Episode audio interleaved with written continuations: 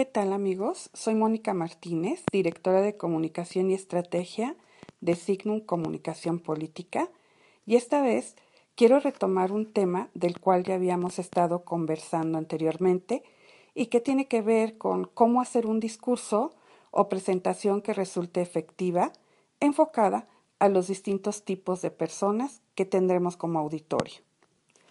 Históricamente y a partir del contexto, los diferentes modelos de comunicación se han centrado en la importancia de cada uno de sus elementos según sea la tendencia del momento. Al principio fue en el emisor, después en el mensaje para luego pasar al canal y finalmente a los códigos.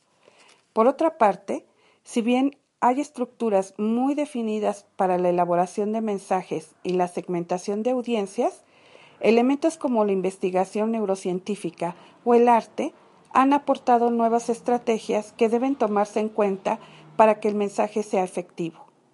Una herramienta que desde nuestro punto de vista debe ser considerada es la teoría de los estilos de aprendizaje, puesto que se centra en la forma de percibir y procesar la información basada en la teoría de David Kolb del aprendizaje experiencial. Berenice McCarthy elaboró un modelo en el cual describe cuatro tipos de aprendizaje. El primero pertenece a aquellos individuos que buscan significado y que se distinguen por estar orientados a las personas y ser emocionales. La parte moral para ellos es muy importante, pues buscan el involucramiento personal y son muy imaginativos. Su pregunta favorita es ¿por qué? El segundo tipo se refiere a aquellas personas que son reflexivas y por lo tanto muy analíticas. A estas les interesan los datos y hechos.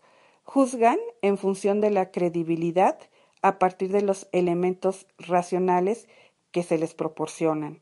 Son observadores y emiten juicios a través de deducciones lógicas. Para estas personas es importante el conocimiento de los expertos. Su pregunta principal es ¿qué? Otro estilo es el de aquellas personas que son prácticas.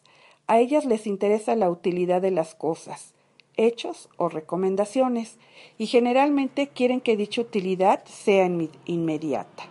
Les gusta probar las cosas, hacerlas ellas mismas, aun rebasando la autoridad establecida.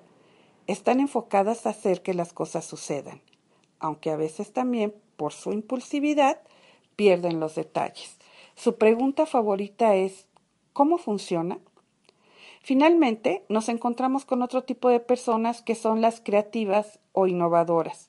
Son dinámicas y a ellas les interesa ver las posibilidades ocultas en lo que se les presenta. Es decir, qué otras cosas se podrían lograr u obtener aparte de las convencionales. Suelen retar lo establecido y aprenden por ensayo y error. Requieren libertad para crear y su pregunta favorita es ¿qué pasaría si? Usted seguramente estará diciendo ¿y para qué puedo utilizar esto en mis presentaciones o discursos?